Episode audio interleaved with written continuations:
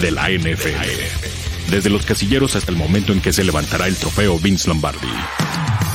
Todo, todo en el camino al Superdomingo. Camino al Superdomingo.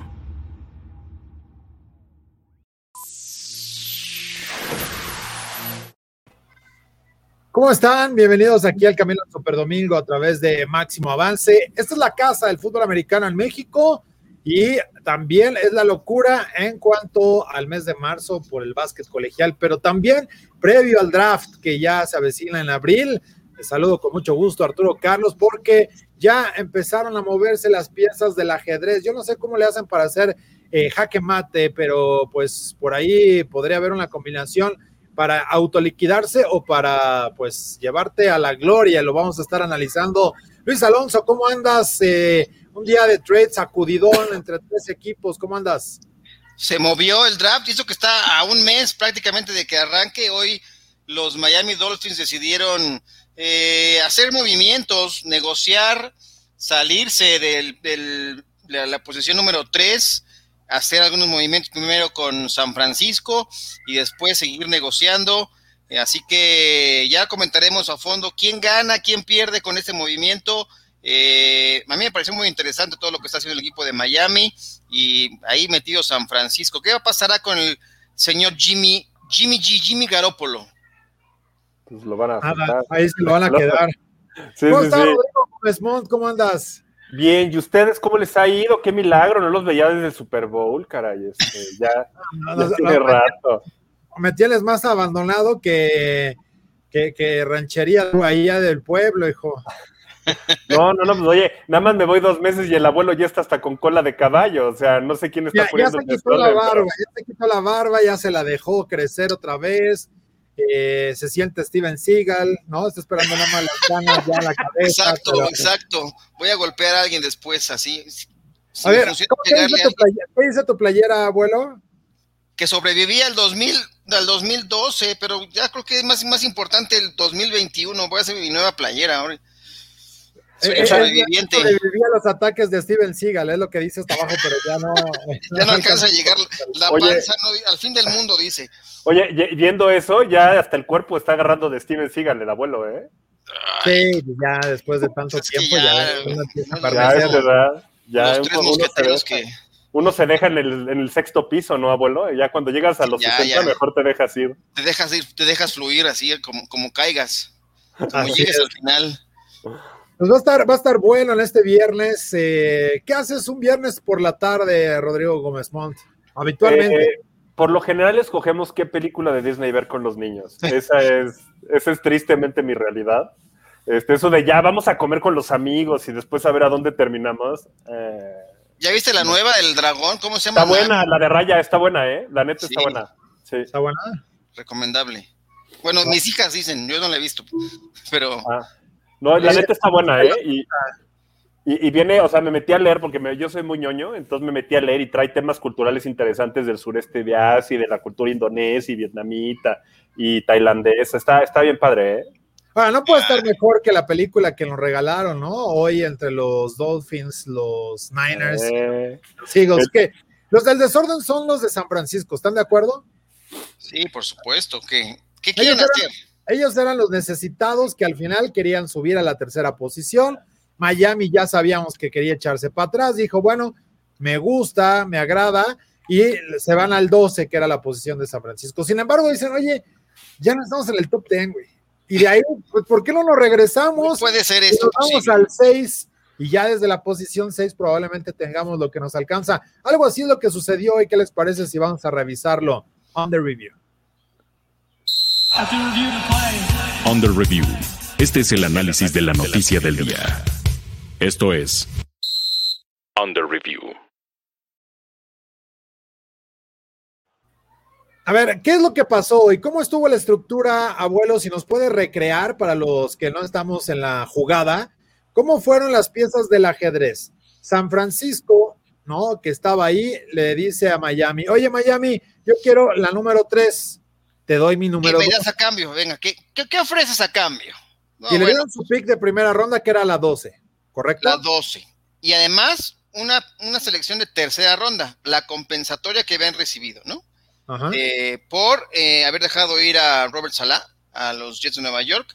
Esa la mandan. Y además, mandan eh, selecciones de primera ronda de 2022 y 2023. Ese fue el movimiento inicial.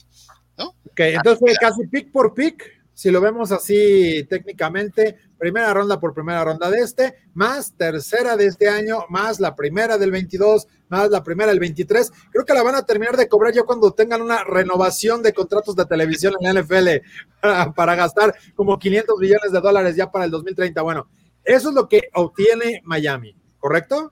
Correcto. Ahí estamos, hasta ahí vamos. Dicen, oye, quiero, ya con todo lo que tengo aquí, a quién, quién se le antoja algo. Tengo estos picks de primera ronda, ¿qué hago con esto? ¿No? Como que, como que no sé qué hacer.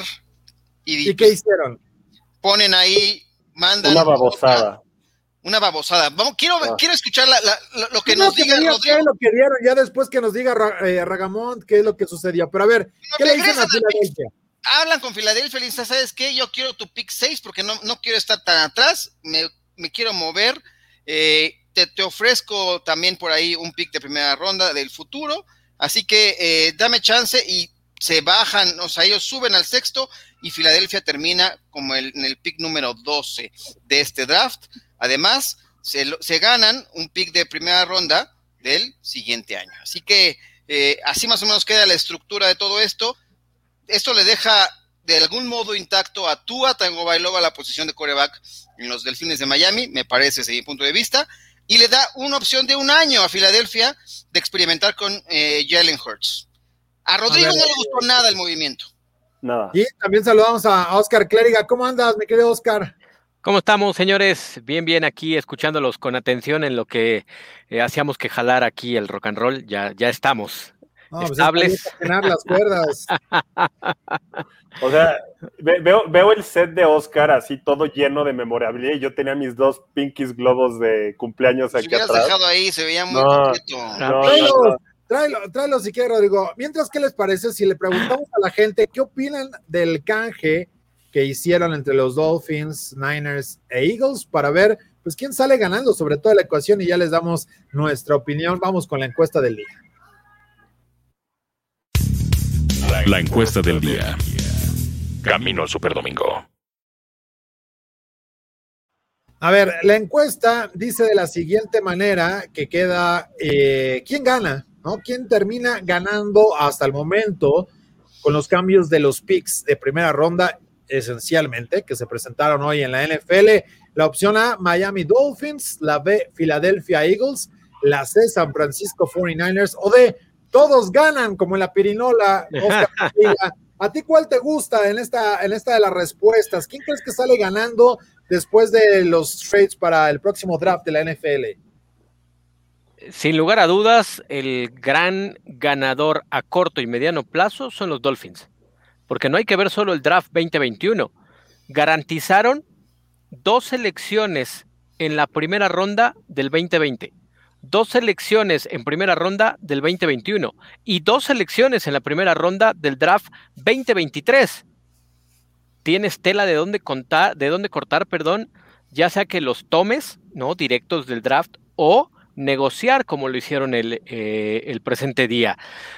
De ahí a cómo las utilices, bueno, ya es otro cantar que habrá que analizar conforme vayan pasando las cosas, ¿no? Pero retomo lo que decía eh, el abuelo, es tú a time, ¿no? Actualmente es, a ver, vamos a apostar por ti, también no sabemos por cuánto tiempo, pero de que el escenario al día de hoy, un mes antes del draft, nos deja esas dos grandes lecciones a favor de los Dolphins, a reserva de lo que ustedes esperen, es Túa, eres el bueno, ¿no? Así como Checo Pérez ahora con Red Bull, ahora es la buena, güey, ¿no? Ya, ya hay coche, ahora necesitamos piloto. Venga. Exacto. Venga. ¿Cómo la viste, Rodrigo? Que decías, no, no me gustó. ¿Por qué no te, qué, no, qué es lo que no te gustó para empezar? Fíjate, el primer trade yo creo que es un ganar-ganar. O bueno, a ver, el primer trade, el de, el de, Delfines contra San Francisco, básicamente San Francisco, si consigue el coreback que está buscando, o sea, si consigue un muy buen coreback, un coreback franquicia, que al parecer es, según nuestro experto, va a ser Trey Lance de South Dakota este, este, nuestro experto Ian Roundtree. North Dakota. North Dakota, perdón. Este, nuestro experto North Dakota State. Roundtree, exactamente. Este, si, si es lo que, espera, lo que espera San Francisco que sea, entonces el ganador es San Francisco. Por conseguir un coreback franquicia, te mata prácticamente cualquier otra cosa.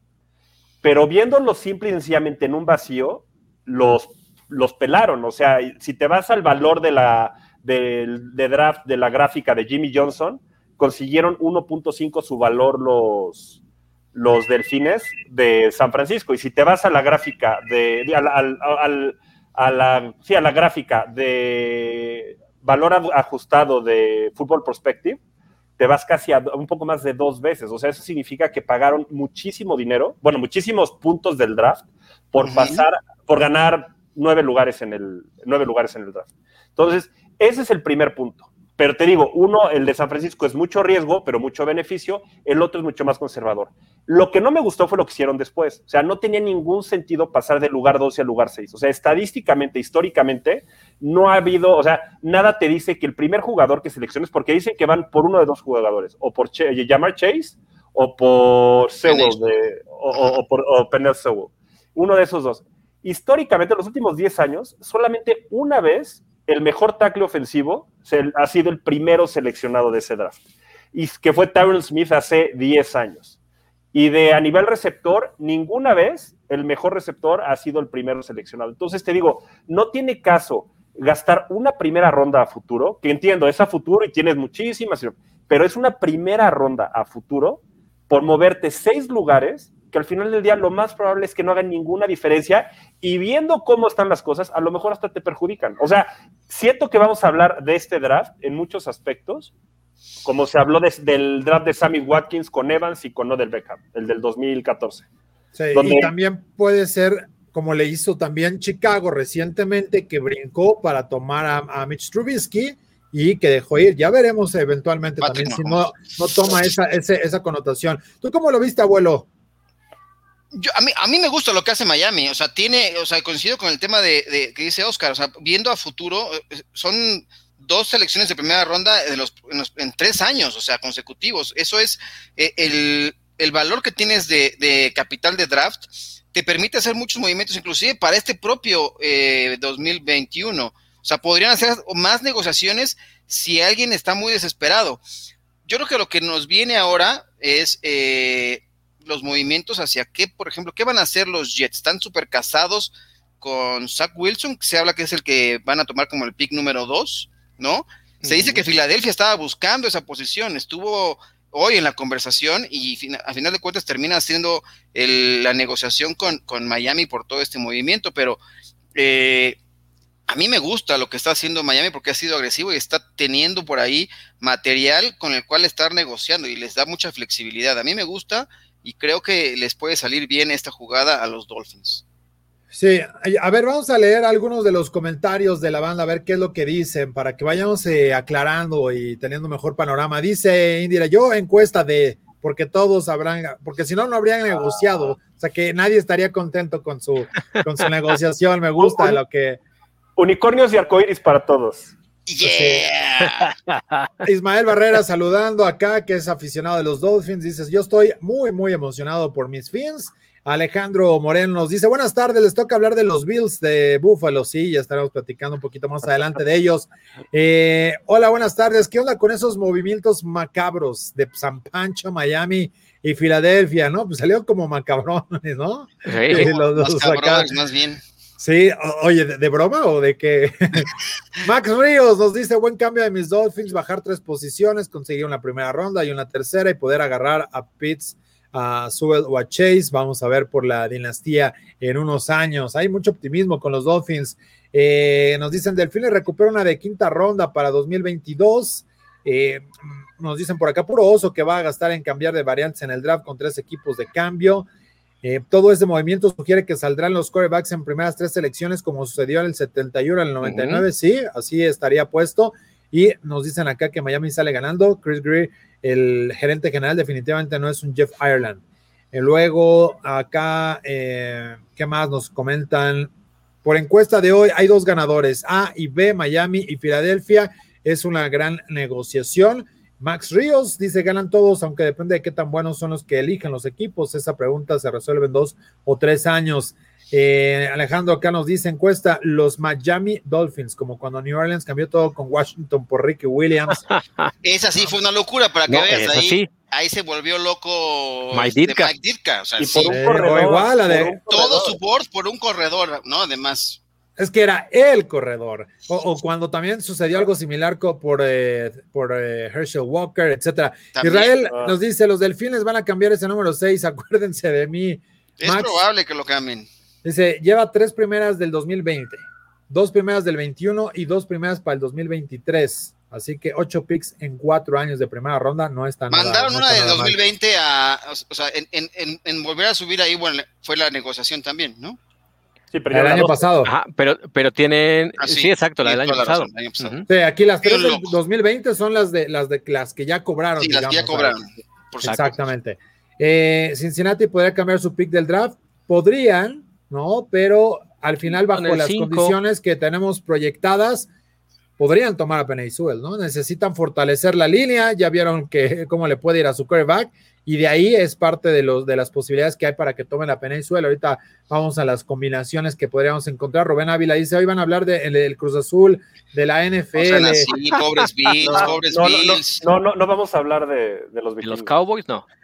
José Ochoa Oye, ¿qué dice, el pescado la regó en no seleccionar a Herbert antes, así que dejaron ir. A ver, ¿qué hay que hacer con los picks que ser. tienen? Hoy, a ver, ya que entramos con los Dolphins como el posible ganador, para Ragamont dice, no, yo no creo que sean los Dolphins, yo creo que está entre Filadelfia, porque van a apostar, y lo ha dicho Ian Roundtree, en tanquear, ¿no? En el que, a ver, me deshago de mis mejores jugadores, empiezo a soltar y empiezo a ganar al futuro cuando mi quarterback sea más barato, no porque Jalen Hurts no pueda hacer, pero si piensas en un quarterback franquicia y no sucede ahora, van a ir a tomarlo hacia el, hacia el futuro. Compraron tiempo, una, temporada.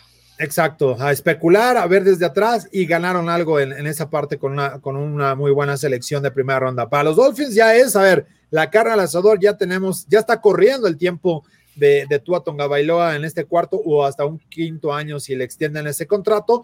Pero, ¿cómo ven esta, esta situación hoy? Eh, ¿En qué debe hacer Miami? Ya nos decían, se deben echar para atrás eh, con esa posición 6. Yo no creo, bueno, no creo porque regresaron desde el 12 Sí, no. al 6. No. Pero ¿qué pasa si, por ejemplo, toma Bengals a Peney Sewell, Rodrigo? ¿Qué es lo que, que- que sucedería con ellos? ¿Serían O sea- felices con Jamar Chase, por ejemplo? O sea, vamos a asumir que son tres corebacks las primeras tres selecciones. Eh, Halcones agarraría a Mika Parsons o algo, digo, no agarraría un receptor. Yo creo que Chase, mira, Chase tiene una ventaja que es, y es, esta, y es como análisis nuevo de- del draft, es, fue un jugador que dominó el colegial a los 19 años.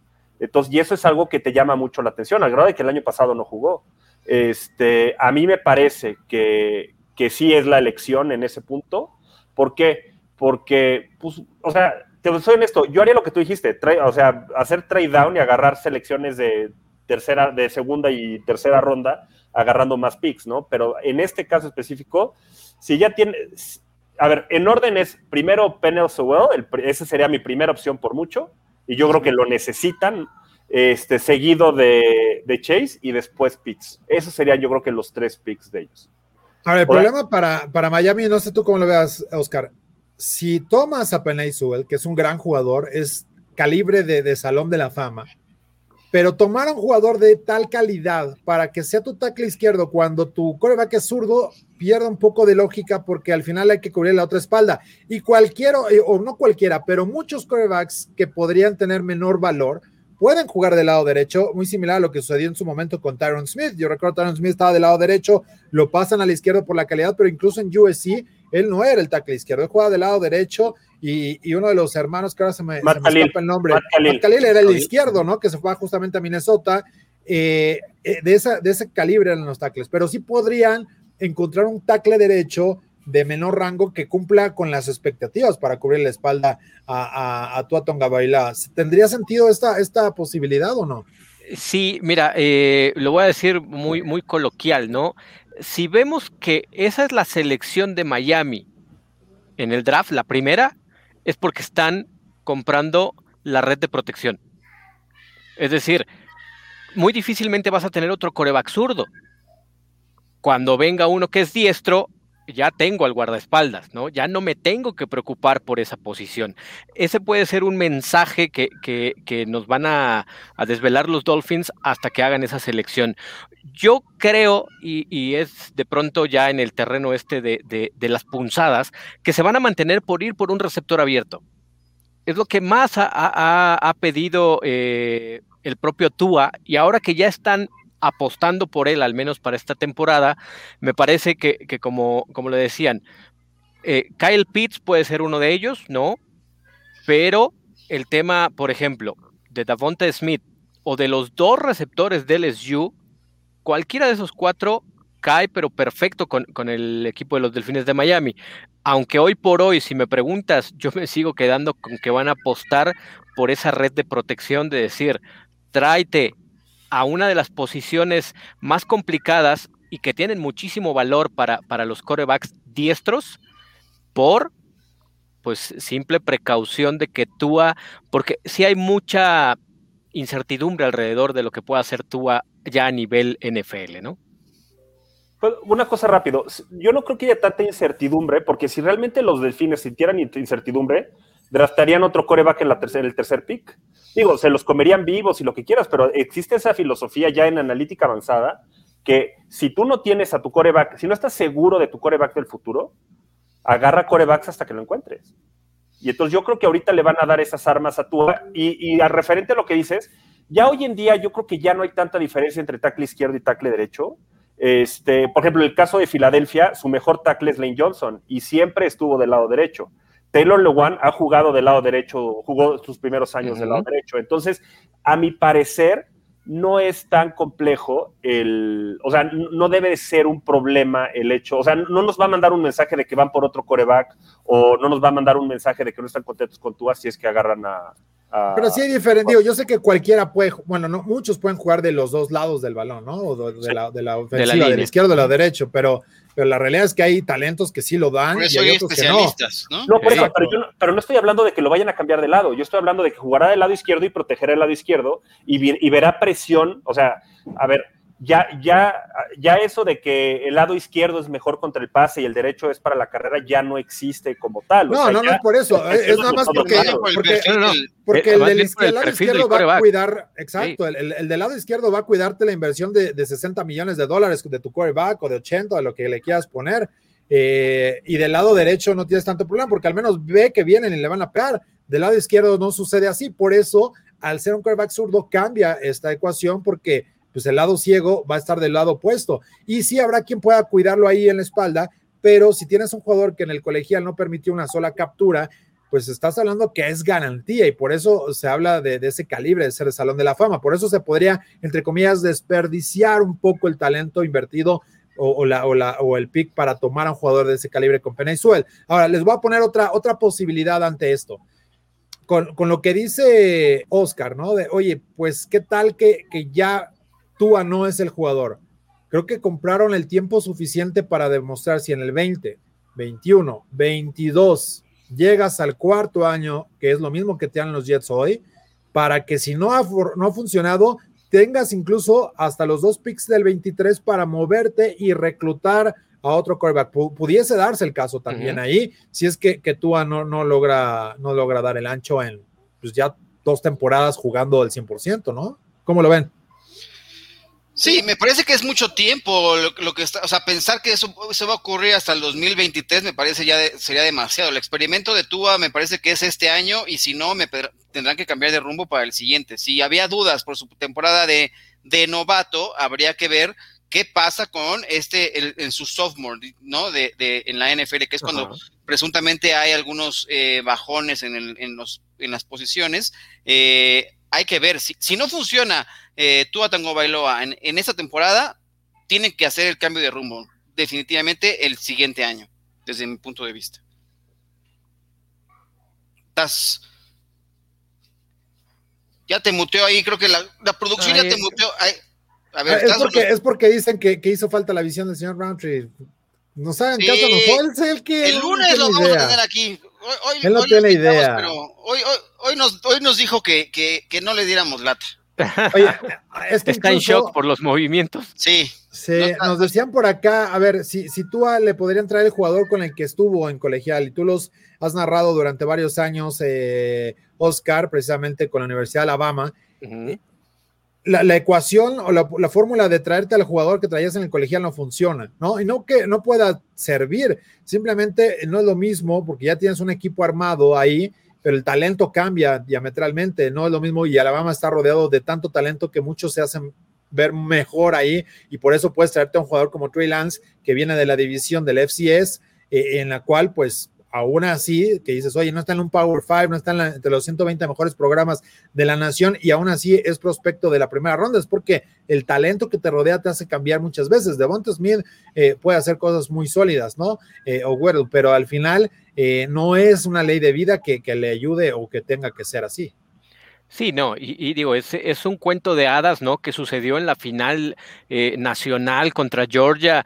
eh, aquella jugada espectacular que todo el mundo recuerda, ¿no? Con, con eh, Tua Tango Bailoa como coreback que entra en el tercer cuarto y ya en, en las series extras tiene esta posibilidad de encontrar a Devonta Smith, que los dos eran novatos, era su primer año, ¿no? Y es el movimiento que hizo Nick Saban en aquella ocasión, incluso con el lado que protegía a Tua Tango Bailoa, porque ahí invierte a su guardia y a su tackle y le da la oportunidad que todos los que entrenaban en el día a día terminaran jugando esos últimos dos cuartos en la final, pero ya pasaron los años, ya incluso Alabama volvió a ser campeón, eh, Tua ya está en la NFL, ha sido Heisman eh, Davonta Smith, se le cuestiona a Davonta Smith por la talla que tiene, ¿no? Eh, no tanto la estatura, el peso, que es demasiado finito, que tiene que 77 kilogramos. crecer, ¿no? Exacto. Eh, traer a Devonta Smith a Miami suena interesante, pero eso eleva también un par de rayas la responsabilidad para Tua, porque le estás trayendo, pues literal, a, a- a un brother, ¿no? Y pues eso te exige que tu resultado sea de inmediato. Por eso creo que la posibilidad de que vayan por alguien de los de LSU es despresurizar un poco el tema, aunque no sé qué tanta gracia le pueda hacer este, a, a Tua Tango Bailoa, ¿no? Y también hay que decirlo, el que sea Heisman de Bonta Smith, pues vayamos con los dos receptores anteriores, ¿no? Que ganaron el Heisman y que llegaron a la NFL, se fueron arriba de los 20. claro No, y sí, aparte- eso no, y, y además cuando no tienes la talla es todavía más complicado ¿no? No, y, a- y aparte yo no creo que te tengas que mover del 12 al 6 para agarrar a, a- ni a Waddle ni a, ni a Devonta Smith. Devonta o sea, Smith, no, si quieres un receptor en ese punto es Lamar Chase. O Sí, sea, claro. yo creo que no hay ningún otro. Sí, exacto. Así es como, como tendrían que estar eh, acomodándose. Ahora, hablemos de otro equipo que estuvo en la ecuación. Nos dice Irán Marín que le mandamos un fuerte abrazo. Ojalá no nos rompa la ilusión a los Niners como en el 2005. Tienen que seleccionar sí o sí a Justino Campos. ¿Cómo lo ves, Oscar? Híjole, eh, le mando un saludo al buen Irán Marín, recalcitrante eh, montañés, ¿no? Eh, Oye, ¿y ¿lo Este- dice por Toluca o, o por qué? En todo, en todo. Es apasionado el buen Irán. Eh, eh, híjole, yo difiero. Justin Fields no se me hace un, un, un coreback y, y con conocimiento de causa, ¿no? Para, para la NFL. Entiendo la sensación que hay con Lamar Jackson, con Patrick Mahomes, tal, tal, pero hoy tienen la oportunidad de llevarse a Zach Wilson. Me parece que esa es la, la historia de amor, aunque están los Jets metidos en la ecuación, que eso puede tirar a la borda todo. Pero te puede tentar el caso de Troy Lance, sí. Mantienes a Jimmy G y le das una temporada, no de aprendizaje en cuanto a que Jimmy G le tenga que dar los consejos a, a- a Lance, que Lance aprenda, ¿no? Claro, Esta versión que que nos vendieron con, con este el señor Love, ¿no? Con los Packers, que bueno, pues estando en la tribuna o en su casa, no sé si aprende mucho, pero eh, eso es la ecuación que al día de hoy y de reacción inmediata me parece con, con los Niners. Justin Fields durante mucho tiempo estuvo siendo el 2, ¿no? Hablábamos de, Lawrence y de Fields. Lawrence y Fields. Y de pronto empezaron a surgir nombres como el de Zach Wilson, como el de North Dakota State, eh, Troy Lance, el mismo Mac Jones. eh, entonces, ¿qué pasa con Justin Fields? Porque ya aquí es cuando todo mundo, gerente general, los scouts y los mismos entrenadores aprietan tuercas y ahí donde viene esta decisión de, oigan, pues no que era el bueno y en los últimos meses, como los caballos, ¿no? Se cansó y no llegó. Sí, y es que puede ser hacia allá, eh, abuelo, porque pues si tienes a un jugador como el caso de Trey Lance, ¿no? O el mismo Zach Wilson, que han ido creciendo, pues los Jets bajo ese formato, pues tendrían que tomar a alguien del mismo molde, ¿no? Para, para poderlo traer ahí. Y sobre todo que tienes también a Sam Darnold todavía por esta cuarta temporada, que tampoco tiene que llegar a jugar, pero bueno, las necesidades en los Jets No, de ganar hoy, o bueno, ganar ayer eh, son de- desde hace décadas. El problema es que vamos a ver si puede o quieren aguantar en esa parte defensiva, pues esa, esa presión, ¿no? Yo creo que no le van a jugar al vivo los Jets, tienen que ir por Zach Wilson. Hoy, hoy fue monstruosa su, su- su actividad en el Pro Day. Eh, tenemos por ahí el video de eh, el pase que lanza rolando hacia el lado izquierdo y poniendo el balón en el centro del campo, eh, contrario al movimiento que tenía natural, ¿no? Eh, eh, aquí está el movimiento, vean. Dónde pone el balón es impresionante, ¿no? Va rolando por un lado y el balón termina 60 yardas en, en el lado, con, o sea, a contraflujo del brazo. Es, eso habla del poder del brazo de este, de este muchacho, que ha subido como la espuma. Y tiene que ser, desde mi punto de vista, el pick que tienen que hacer los, los Jets de Nueva York. Independientemente que sea Sam Darnold, perdón, Sam Darnold ya tuvo su Ah, oportunidad, claro. no ha tenido Sí. las armas, ya. Se tiene que deshacer de él y darle vuelta a la página y negociarlo, ¿no? El, yo creo que algo, algo ocurrirá en el momento, en el día del draft, que si hoy a un mes vimos tantos movimientos por, un, por las primeros 12 picks, seguramente habrá más negociaciones en lo que resta hasta que lleguemos al mero día de, la selección colegial. Ahora, probablemente no le respondimos era Marín. Tienen que tomar a No, Justin a Fields. Justin- no. Porque si Zach Wilson va a estar ahí, es Trey Lance. Ian Roundtree dice que es Trey Lance, el jugador Trey que van a Lance, tomar los coincido. mucho mejor eh, brazo el de Trey Lance que el de Justin Fields. Yo tampoco creo que Justin Fields sea un quarterback, eh, perdónenme, a mí me da, eh, no, no como Dwayne Haskins, tan malo en el- a nivel colegial, pero ese molde me parece. Entonces yo, yo no, yo no creo que los, los, los San Francisco 49ers vayan a arriesgar y hayan hecho todo esto por, por él. Me parece que es más, sobre todo reteniendo a Jimmy Garoppolo, que es lo que están diciendo que no lo quieren negociar, ¿no? En, Yeah. este, en este draft, este sería Trey Lance que aprenda, como bien dices, no le va a enseñar, Alex Smith no le enseñó gran cosa a Patrick Mahomes, más que cómo trabajar, cómo ser un profesional de la NFL. No le va, no le enseñó Ahora, sí habría más que enseñarle de Alex Smith que lo de Jimmy G. no pero cómo la- porque Alex Smith fue selección de primera ronda, o sea, Ujú. la Sí. Primera global. primera global, exactamente. O sea, la calidad la tiene. Él lo que le pudo haber enseñado a, a Patrick Mahomes es cómo trabajar un partido, cómo prepararse para la NFL. Y eso tuvo que lo aprendió Patrick Mahomes, Viendo. no porque Alex Smith se sentó con él a decir, oye, güey, así se hace. No, ¿sabes qué? Estuvo estudiándolo, vio cómo es el análisis de las películas, el análisis de los rivales, y lo aplicó al siguiente año. Y resultó ser un fenómeno Patrick Mahomes, ¿no? Pero estuvo ¿No guardado un año. ¿No creen que les hace falta hoy más a los Niners, Justin Fields, que, que Trey Lance? Y les voy a decir, este equipo se le empieza a ir el tiempo, ¿no? En la renovación entre jugadores defensivos y una apuesta tan a futuro para ver cómo vas a hacer la transición y que llegue Trey Lance y que tome las riendas. Eh, probablemente no aparezca a, a- a como pues el final estuvieron en el Super Garoppolo Bowl es un, 54. quarterback de calidad que te puede llevar ahí. No te, vas a- no, te va a marcar la diferencia. Es un administrador. Ya lo demostró en la temporada que llegaron al Super Bowl, ¿no? Cuando necesitaron que hiciera las jugadas, fracasó, ¿no? Sí. Para tratar de remontar. Pero de que los llevó ahí, porque es un quarterback que te puede administrar bien un equipo, lo puede hacer. Y- A mí si me y- preguntaran quién quiero que sea mi quarterback titular entre los tres en el juego uno de la temporada, Zach eh, Justin Fields, Jimmy G o Trey Lance, yo me iría por Justin Fields. ¿eh? No sé cómo lo veas tú, Rodrigo. Fíjate, yo creo. Lo que pasa es que tampoco puede ser cortoplacista. O sea, San Francisco tiene un activo que ningún otro equipo tiene, que es su coach. ¿Ok? O sea, Shanahan es el mejor, es la mejor mente ofensiva de la liga. Sé que ahorita traemos, cada año tenemos uno de moda, ¿no? Teníamos a McVay, luego a Shanahan, luego a LaFleur, luego siempre traemos uno de moda. A mí me parece que es el mejor hoy por hoy. Ya no es tan joven, ¿eh? No, por eso, no, pero no estoy hablando de joven, estoy hablando de, de que, de que lo traemos. Bueno, está, está hablando de los delgados, porque yo creo que ya entre los quarterbacks, entre los coaches, eh, los gorditos ya son los viejos, ¿no? Bruce Sí, exacto. Arians, Exacto. eh, Por lo ¿sabes general va el- bigote. El sobrepeso va con bigote. Entonces, este. No, a mí me parece que entonces yo creo que él tiene que agarrar el que mejor se adapte a su juego. Yo creo que Zach Wilson no hay forma de que llegue a él. O sea, yo creo que ya es muy claro que los Jets lo van a agarrar. Y, bajo, y aparte los Jets yo creo que debe ser de los equipos que más filtran información. Y acuérdate que hay una relación clara entre este, San Francisco y, y Sala, que es el coach de los Jets.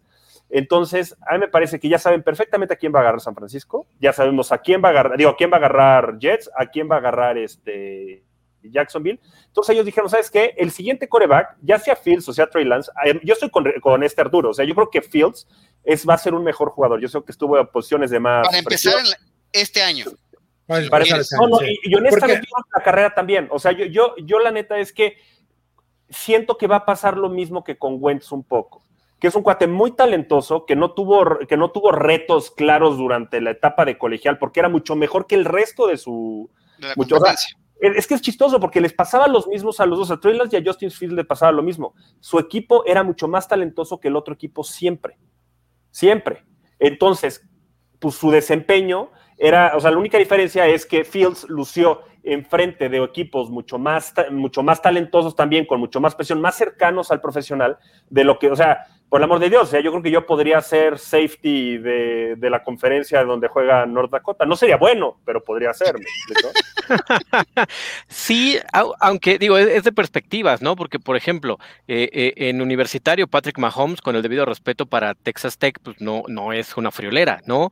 Este, el caso de Lamar Jackson con, con Louisville, pues, tampoco, ¿no? Este, el, los intangibles que puede presentar y sobre todo lo mencionabas bien, hay que ir con la filosofía del coach. No quiero decir que Shanahan no haya tenido corebacks del, estilo de Justin Fields, pero él está mucho más ad hoc, le gusta mucho más el pocket passer, que utiliza la, eh, el, salir corriendo porque hoy es, eh, una necesidad, ¿no? En la NFL eh, lo vemos con Josh Allen, que es mucho más pocket passer, aunque no desconoce el correr, que también, por ejemplo, viene de Wyoming, ¿no? Que no, no, es, no es uno de los grandes proyectos eh, universitarios.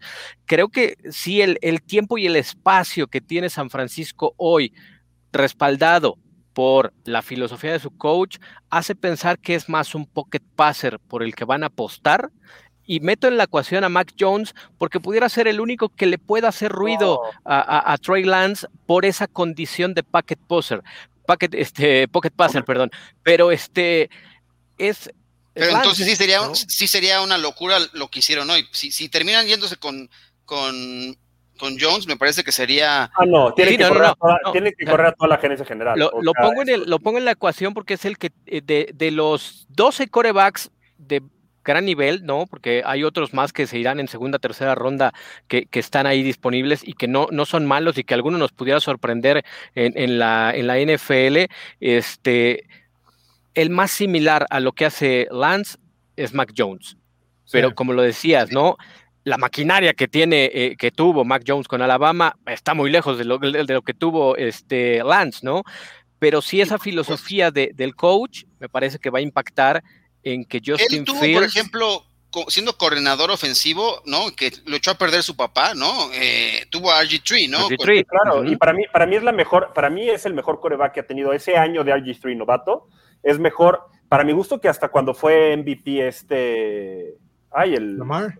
No, no, no, cuando, no, no, el de Atlanta, cuando era coordinador ofensivo de Atlanta. Este, Matt Ryan. Matt Ryan. O sea, me parece que el mejor coreback que ha coachado Shanahan fue RG3 en el 2012, en su temporada de novato. A mí parecer muy humilde. Matt Ryan también fue cañón ese año, y, y, pero eso lo único que te dice, lo que te dice es que no está casado con un estilo específico. Sí, no, no. Sí. O sea, yo, por eso, entonces yo creo, yo creo que y, y, claro, yo creo que este. Ah, como, como, coordinador cambia el asunto. Como coordinador dices, trabajo con lo que tengo. Y cuando eres sí. head coach, puedes ¿no? Eh, tener un poquito mayor de injerencia en esa, en esa parte. Oigan, ahorita regresamos a hablar también de Filadelfia y algunos otros comentarios. ¿Qué les parece sí. si nos vamos a platicar de los Bills? Porque sí, hoy es turno de. ¿Qué le dicen? El, el Cruz, Cruz Azul, Azul del. No, pero no, yo no. Eh, bueno, está bien, vamos a. No, no utilizaremos ese, ese símil, pero sí. Hablemos de los Bills de Buffalo. Under Review.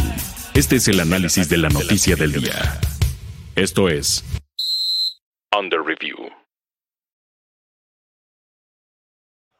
A ver, los Bills han ido creciendo año tras año, ¿no? Se lograron meter ya a la final de la conferencia. Cambiaron un poquito la filosofía de ser efectivos con ofensiva y dejaron un poco de lado a la defensa, lo cual no sé qué tan bueno sea esto, porque, eh, pues, de alguna manera, eh, eh, McDermott hizo que el equipo fuera competitivo bajo este formato. 13 victorias, 3 derrotas en la campaña, una ofensiva que fue la número 2 en cuanto a yardas, también en puntos anotados, y del otro lado se cayó un poco, 14 y 16 respectivamente también en esa, en esa estadística, pero de la defensa.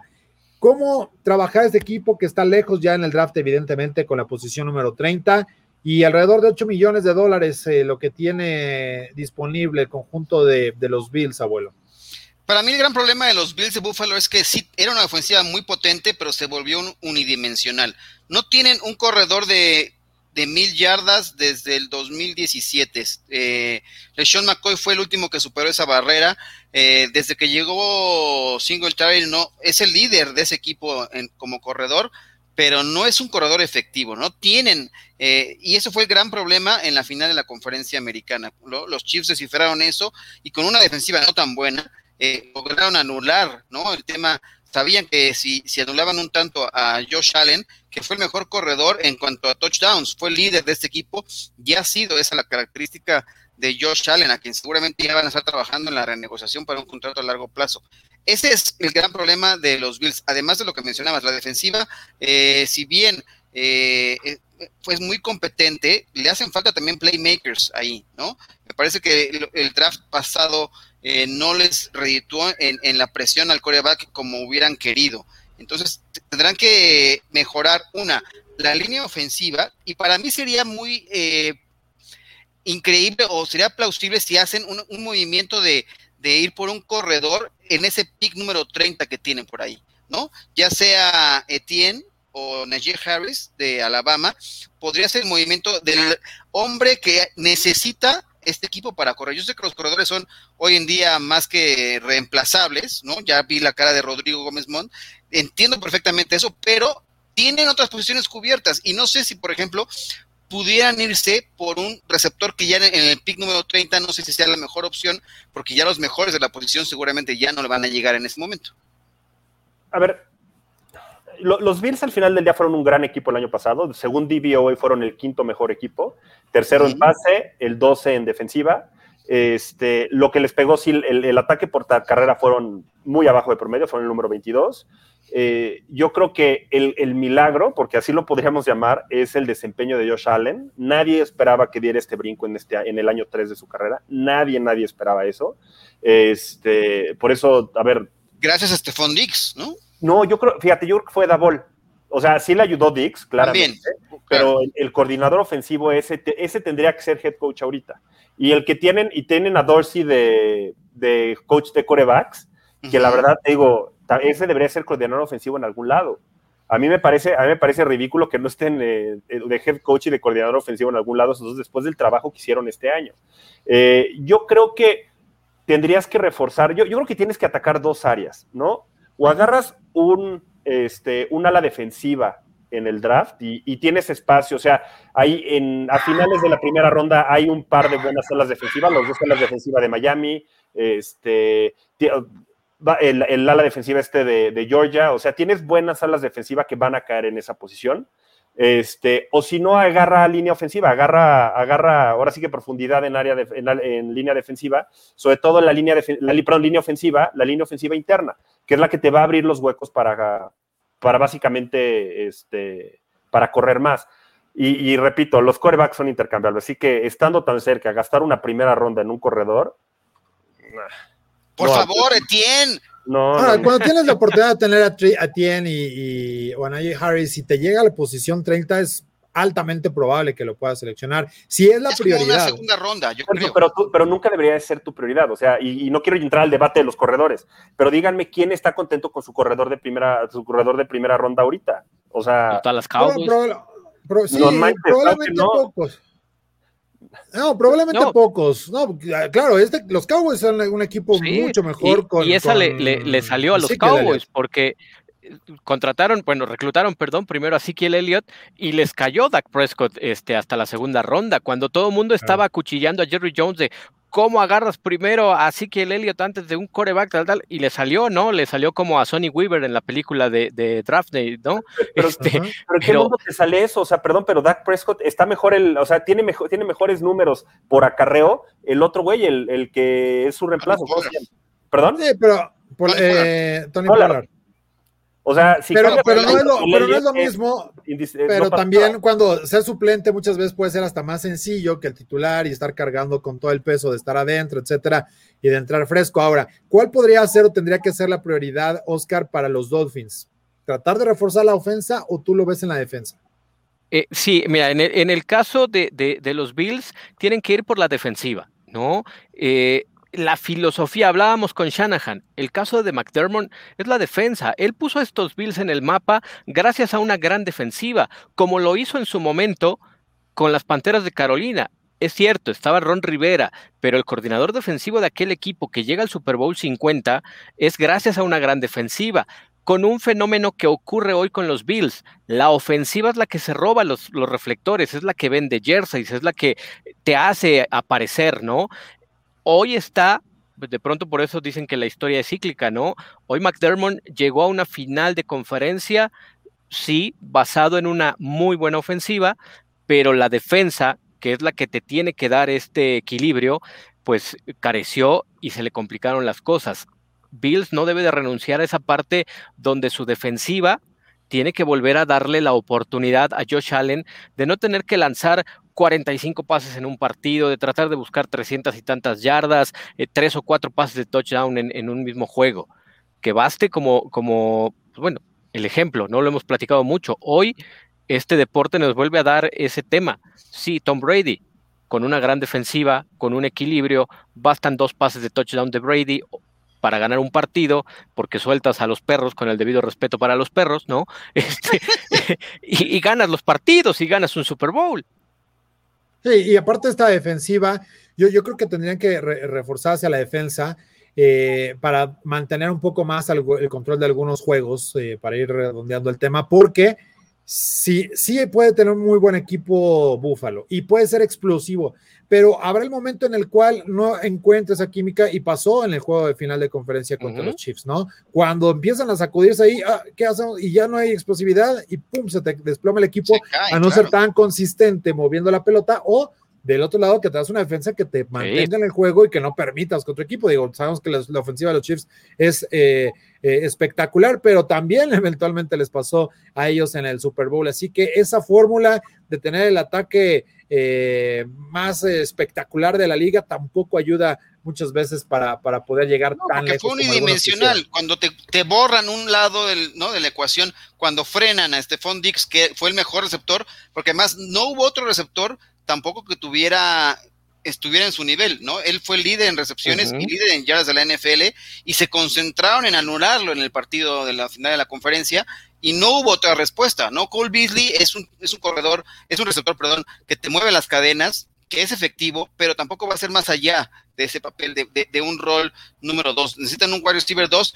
Llega Emmanuel Sanders, que me parece que no, tampoco es la solución para uh -huh. la siguiente temporada, ¿no? Eh, creo que también tendrá que buscar eh, mayor profundidad en la posición de receptor, pero no en el pick 30. No sé, ya en el momento eh, seguramente ya los mejores prospectos se irán de primera ronda. Entonces yo por eso apostaría un poco a ese tema. Entiendo, Epenesa no, no fue la solución que, esperaban la temporada pasada al reclutarlo alto como un cazador de cabezas van a recuperar, por ejemplo, a Lotulelli para la línea defensiva, que eso también te ayudará a, a, fortalecer esta defensiva desde la línea frontal, pero sí necesitan quien pueda presionar a los corebacks desde el exterior. Así que sí, la defensiva tendrá que seguir construyendo y mejorar sus números, porque en la ofensiva está ahí, ¿no? Llegó Matt Breda también ahora de los Dolphins, que uh -huh. entrará en un rol también medio secundario ahí, ¿no? Hay, hay, que ver qué pasa. Necesitan más playmakers a la ofensiva, porque Stephon Diggs no puede solo tampoco.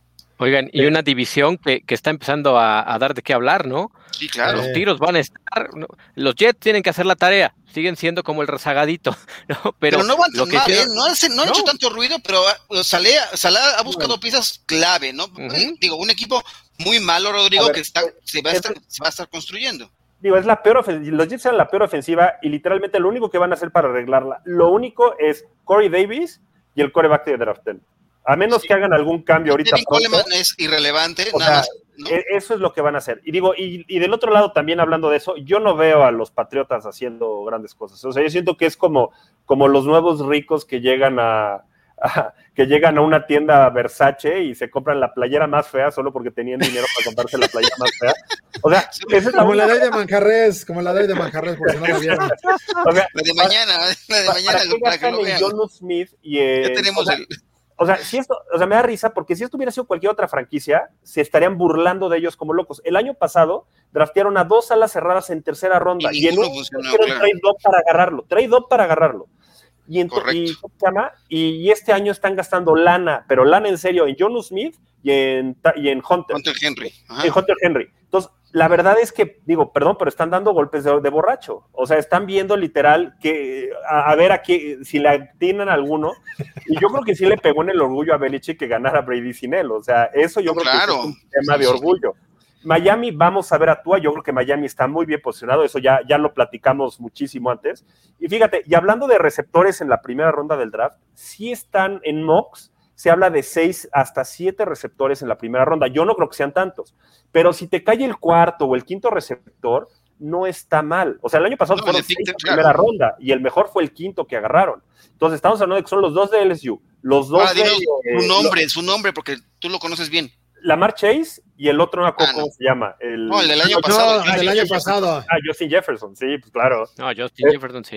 Es Lamar Chase y el Ya otro. tiene hasta Luego está Devonta, Devonta, eh, Devonta Smith y. Waddle de Alabama. Luego está Bateman de Minnesota y está Moore de Purdue, que ahorita a lo mejor con, los con las medidas caerá un poco.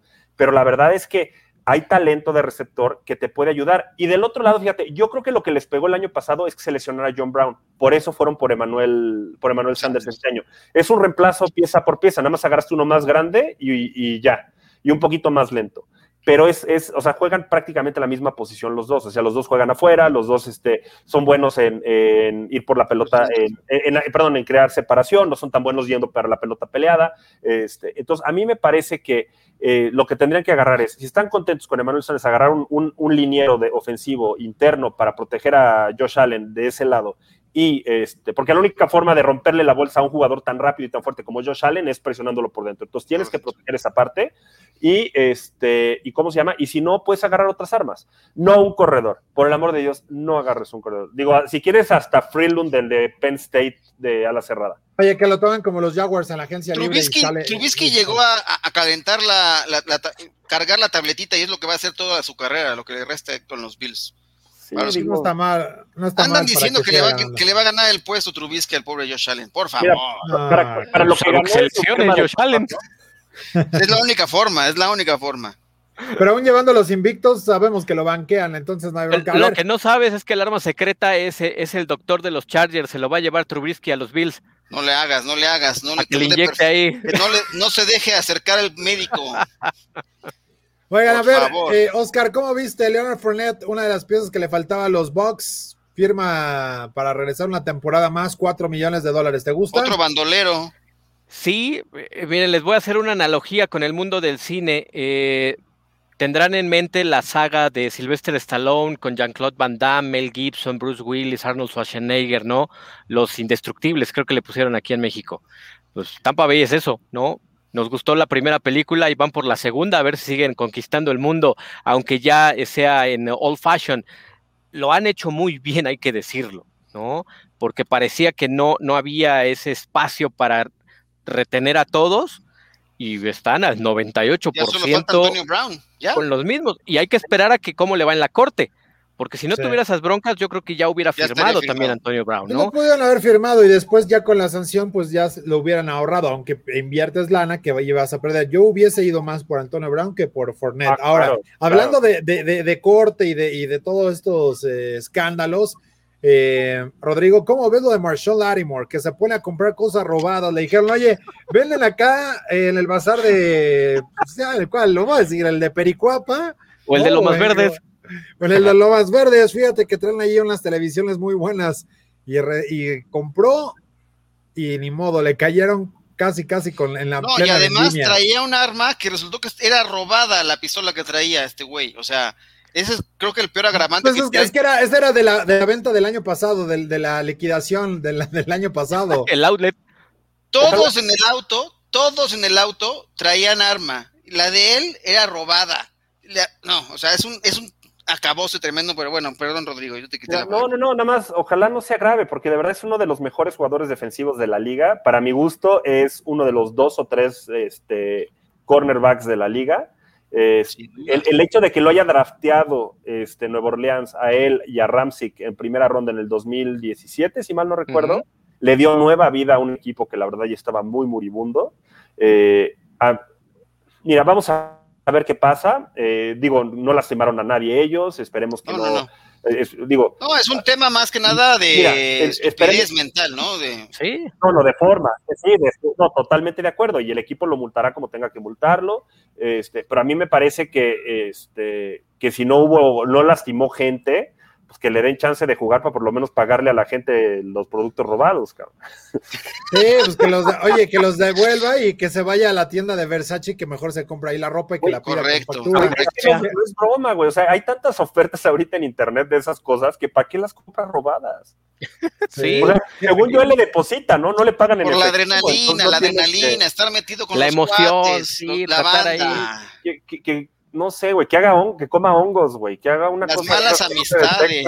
pero que, que, se aviente del bungee o no sé, güey, pero pues sí, yo creo eso. Se ponga a leer, güey, algo, no sé. Que, salga, salga, con mi exnovia tóxica o algo así, güey. O sea, si quiere adrenalina, que haga. Oye, abuelo, a ver, ¿cómo viste que los Raiders firmaron a Will Smith? Eh, este. Excelente. Siguiente pregunta. Es, es, es, es, un bueno, ojalá que. Lo bueno que no es robado. Este, este no es robado, pero también creo, que es mercancía dañada. Veterano eh, tendrá algún rol. Después de todo lo que reclutaron la temporada pasada, si tiene cabida Willie Smith en ese, en ese cuerpo de receptores, me preocuparía, ¿no?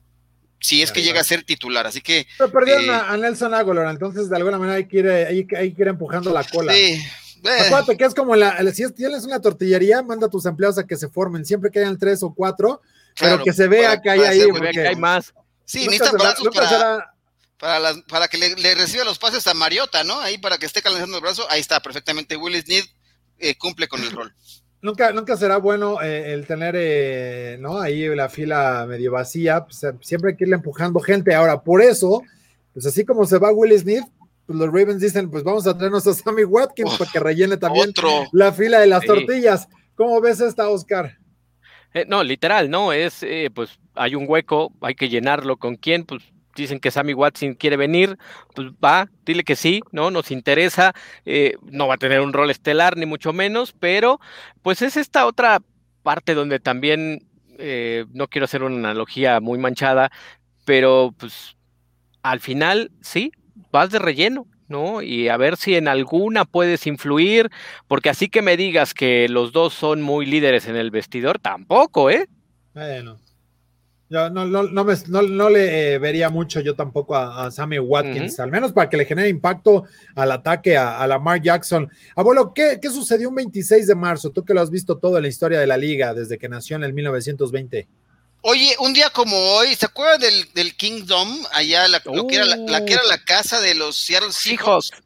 Pues fíjate que un día como hoy, pero del 2000, este eh, escenario fue demolido, desapareció en la casa que fuera de los Seahawks entre el 76 y 1999.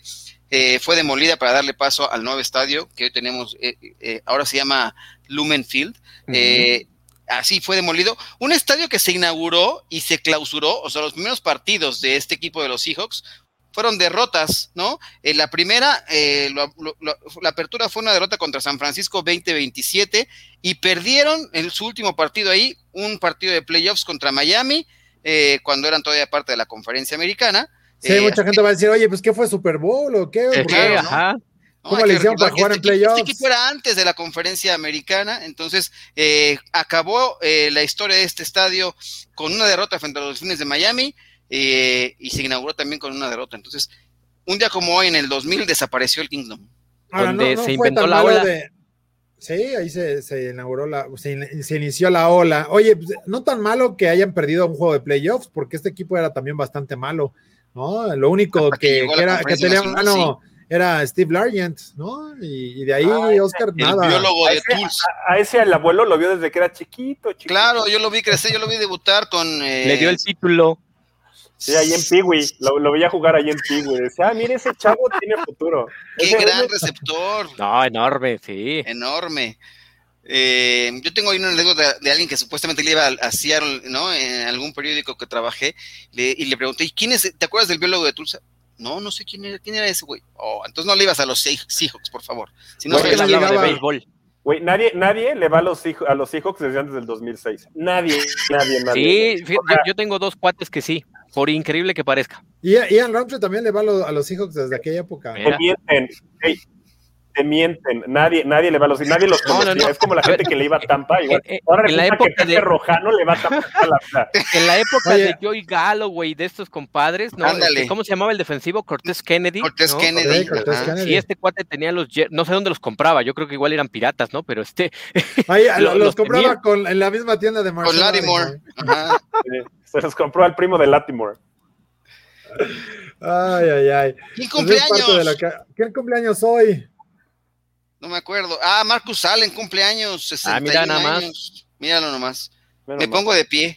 Un corredor que vale la pena, Rodrigo. Eso sí se tienen que seleccionar en el draft todavía. Y No, mira, man. Roberto Garza, Ah, nuestro compadre, Rob. 42 años. Un chamaco, No. Chihuahua. Sí, En la David mañana empieza a los anduvo a- 40. Ah, En la mañana anduvo aquí echando talento con eh, Rolly, con Tyson, con eh, Martos y también con Rosado en Buenos Días Fútbol. Y también Calvin hoy que dijo de, del trash talk, que dice, bueno, ahora me toca regresar y hablar mal de los otros. Así es la... Pues estás de un lado, del otro nunca se da, no está tan a menudo el, el estar de, ambos lados. Y también Von Miller, que espero que ya le hayan regresado su, su casco y sus clits del Super Bowl que se ganó. ¿Tú lo tienes ahí, Oscar? No. No, no, no, no, no. Aquí, aquí, no, aquí no hay nada del primo de Latimore, no, aquí ni de Latimore. Aquí todo es Todo es. por la derecha. Sí. Bien, hasta cer- trae, trae, trae, trae- certificado, certificado y todo. todo. Ese, que puedes ese de allá, el jersey de Brady. Ese no es el que se ve en el fondo, no es el jersey de Brady. No, af- afortunadamente esos deslices no los tengo yo. Muy Oye, bien. no, mira, Me refiero a, a ser fan de Brady. Ah, Ah, exacto. Bien, Bien, bien. dicho, por bien ti. dicho. No, mira, tiene- tienes ahí a Saban eh, con su ganador del Heisman firmadita. sí, eh, tiene ganando campeonato. Exacto. No, sí hay- sí hay- y, y- y la de Big Owl también está firmada, ¿va? ¿Quién sabe? ¿Por, por el güey que iba dentro de la botarga? Por- No, por, por Nick Saban. Sí, no, el de la Ah. botarga valía más, entonces me quedé con el de Nick Saban. Oye, hoy Rodrigo nos compartió en un chat, ¿no? Eh, un- un- una, una frase de Nick Saban que me rompió el corazón. Compártela, por favor, Rodrigo. Dinos qué, qué, cuál es lo que dice, qué es lo que dice ahora Nick Saban de, de cómo ganar en, la- en el fútbol americano colegial ahora. No, mira, él decía que cuando creció, la gente, o sea, él aprendió que se ganaba con una buena defensiva y controlando el balón con la carrera.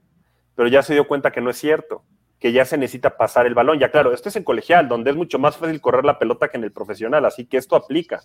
Este, entonces, básicamente lo que dice él es lo que lleva diciendo toda la gente de Analytics desde hace como 10 años o más, que, necesita, que no necesita ser bueno para la carrera, que necesita ser bueno para el pase. Entonces, tener buenos corredores, tener buenos guards y todo eso es secundario a tener un buen coreback y tener buena protección y tener buenos receptores. Entonces, si vas a invertir capital de draft y si vas a invertir dinero, inviértelo en esas posiciones. Lo demás se llenará solo. Y es lo que decimos, a ver, lo que yo digo, llevo diciendo desde hace como... Yo creo que ya No, yo, me una quedo, yo me sección quedo, que se yo me quedo. explicar los analytics con palitos y bolitas.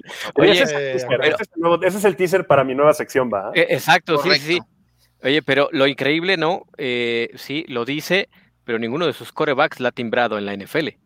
No, no, es la asignatura Es que- pendiente que tiene Nick Saban. Puede tener 96 jugadores reclutados en el draft, 36 de ellos en primera ronda, pero los corebacks brillan por su ausencia. También es un asunto de suerte.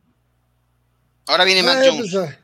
Vamos a ver, pero ya, pero al menos ya desde, desde McCarron, Tua y ahora ya con Mac Jones los ha llevado a la NFL. Antes nada más eran entregabalones, ¿no? Ahora ya al menos pues han aprendido a que tienen que lanzar un poquito más la, poquito la más. McCarron con todas sus deficiencias, ¿no? Para Ah, lo mejor que tenía McCarron era su. No sé si. En ese entonces, En ¿no? ese entonces, Entonces, Para no no, meterlo en problemas a él. No meter en problemas, yo no, la verdad es que No, a él, a él.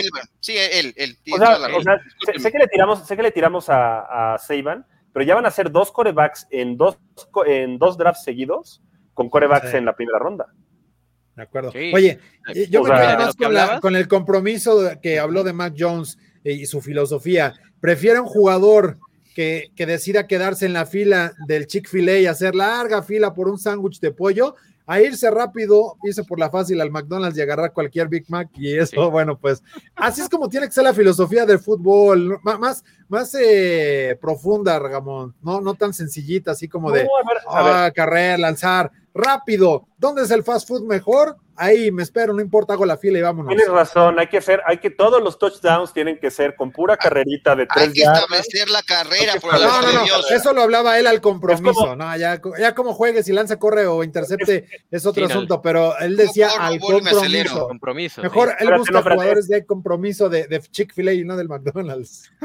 Fíjate, es, como un tweet, es como un tweet que vi, que era de, que hablaban de este Zeke Elliott, y decía, Zeke Elliott tiene 19 ganados y 4 perdidos cuando era menor de 23 años, y lleva 8 ganados y 12 perdidos desde entonces.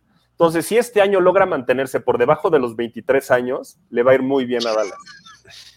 Oh, O sea, Y- y- y- pero, si lo, pero si los cumple, ag- agárrense que les va a ir eso, o sea, si no, que claro, si logra mantenerse por debajo de 23 años de edad, Zeke Elliott, le va a ir Eso ya es bien. buscar datos curiosos que. que Es- no, a ver, no, güey, es como el Mr. Chip. Es- a ver, exacto, güey, son puras estadísticas de no mamar. Eh, Entonces, entonces el Con chiste estadísticas. es- el, el chiste es, sí, güey, es de que cu- cuando llueve, cuando llueve y hace viento hacia el oeste, gana no sé quién. Ah, chido, güey, eso no tiene absolutamente nada que correlación con la realidad. ¿Cómo no? En las apuestas, claro que sí pesa. Pero bueno, nos vamos. Mañana los ¿Cómo quedó esperamos. la encuesta? Les digo rápidamente. A ver, sí, Hablando a de, ver. de- hablando de datos, Ahí les va, ver, ¿cómo? los datos. Eh, ¿Quién ganó? Los Miami Dolphins, según la gente que votó en Twitter. El 54% ganaron los Dolphins eh, después de las negociaciones de hoy. El segundo lugar es Todos ganan con 22%. San Francisco, tercer lugar con el 18% y Filadelfia en un último lugar con casi el 5% de la votación. Oye, déjame leer rápido antes los mensajes, porque si no, yo sé que la productora me va a mentar la madre, pero prefiero que me la miente ella y no los cuarenta y Sí, claro, que nos escribieron por acá, Por como venga. mira, Rubén Ávila que decía, eh, los 49ers se la creyeron a los Jets eh, cuando dijeron que Darnold es el futuro y si creen que Zach Wilson llegará al pick, los chamaquearon. No, creo que los Falcons eh, cambien por acá con los Panthers. Gallopolo Gall- ah, o Gallopollo es buen coreback, pero se lesiona, es muy frágil, sano, es un buen coreback. Nos dicen acá que el monje tiene sobrepeso y no tiene bigote. Tiene razón, pero desde los viejitos, o sea que es de la vieja escuela, con eso no hay duda de- del asunto. Nos dicen que les gustan más los corebacks de bolsillo como Mac Jones. Y Mikel N dice: Phil será mejor que Lance solo por el hecho que Lance es un jugador de optativas.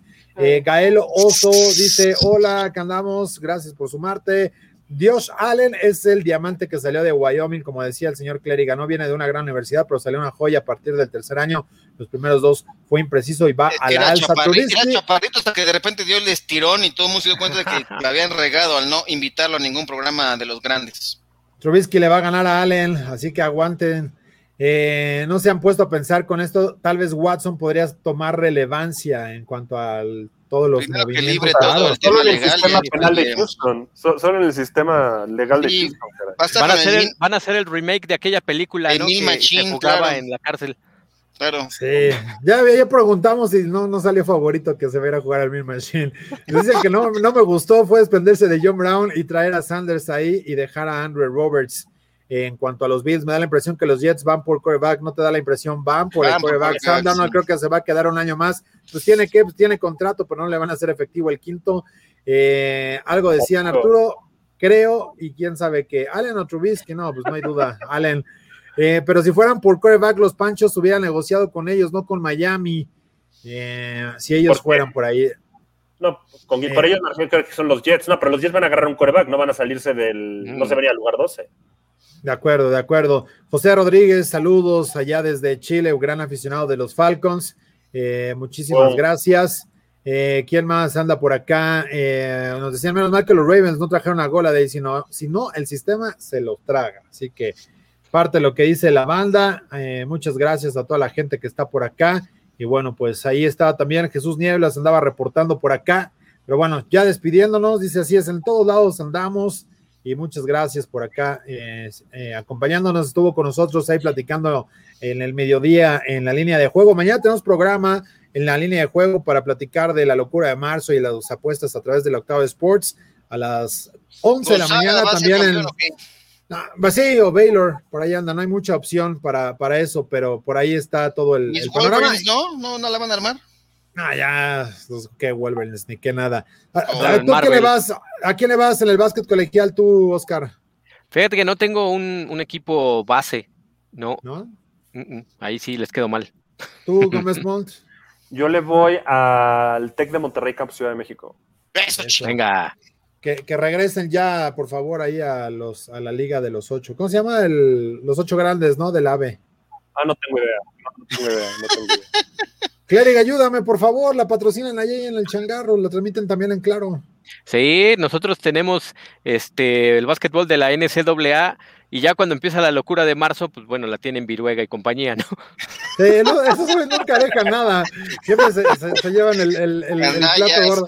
Oye, aparte de a 8, de a 10 juegos, no traen ni, canales para ponerlo, pero pues ahí se llevan todo el Pero ahí están, sí, sí, sí.